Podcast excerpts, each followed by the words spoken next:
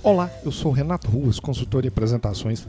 Bem-vindos ao podcast Prezecast da série Apresentações Eficientes. Se preparar apresentações faz parte da sua rotina de trabalho, do seu dia a dia, não deixe de ver dicas no meu site na seção Conhecimento www.rectapreze.com.br. Quanto tempo eu devo gastar por slide?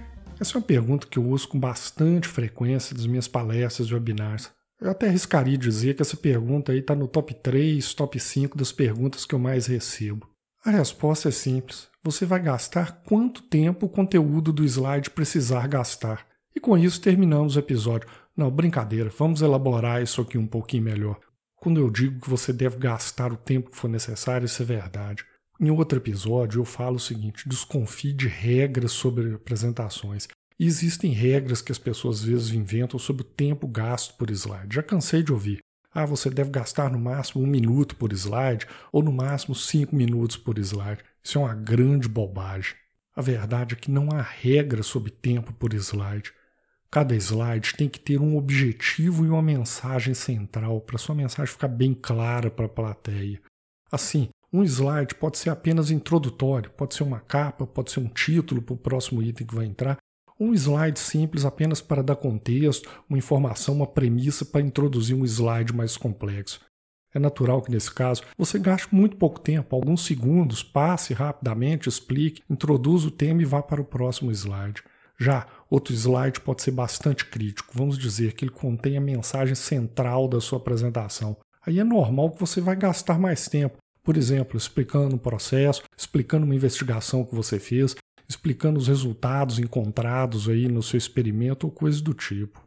E ainda, se houver espaço para perguntas ou debate, é aí que você vai demorar muito tempo mesmo, porque as pessoas vão te interromper, querer esclarecer algum ponto, entender um ponto que você apresentou, e esse debate pode às vezes te segurar ali vários minutos, ou às vezes até metade da apresentação em um único slide.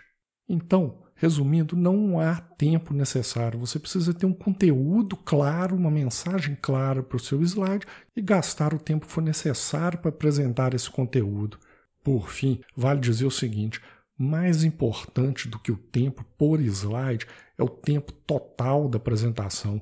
Na imensa maioria das vezes, o tempo da apresentação nos é passado. Se você marca uma reunião com seu cliente, ele vai te dizer: Eu tenho 15 minutos para te atender ou se você vai marcar uma reunião na sua empresa com outras pessoas, com os líderes, diretores, você vai ter um espaço na agenda deles, você tem que se adequar a esse espaço. Em eventos, então, normalmente o tempo já é determinado pela organização do evento. Então é muito importante acertar o tamanho da apresentação e o conteúdo que você vai passar para que ele caiba dentro do tempo que você tem determinado. E é sempre bom também ensaiar para ter certeza que a sua apresentação está cabendo dentro do tempo.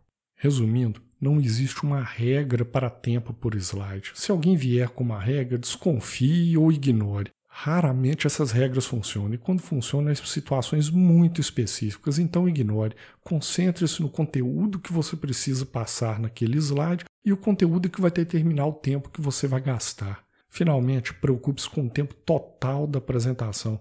Estourar o tempo é falta de respeito com a plateia ou com os próximos apresentadores e, no pior caso, pode até arruinar a sua apresentação se ela for interrompida antes do final simplesmente porque você estourou o tempo. Gostou do episódio? Então não deixe de conferir outros episódios da série Apresentações Eficientes. Não deixe de visitar meu site também para algumas dicas em vídeos e artigos. Muito obrigado e até a próxima.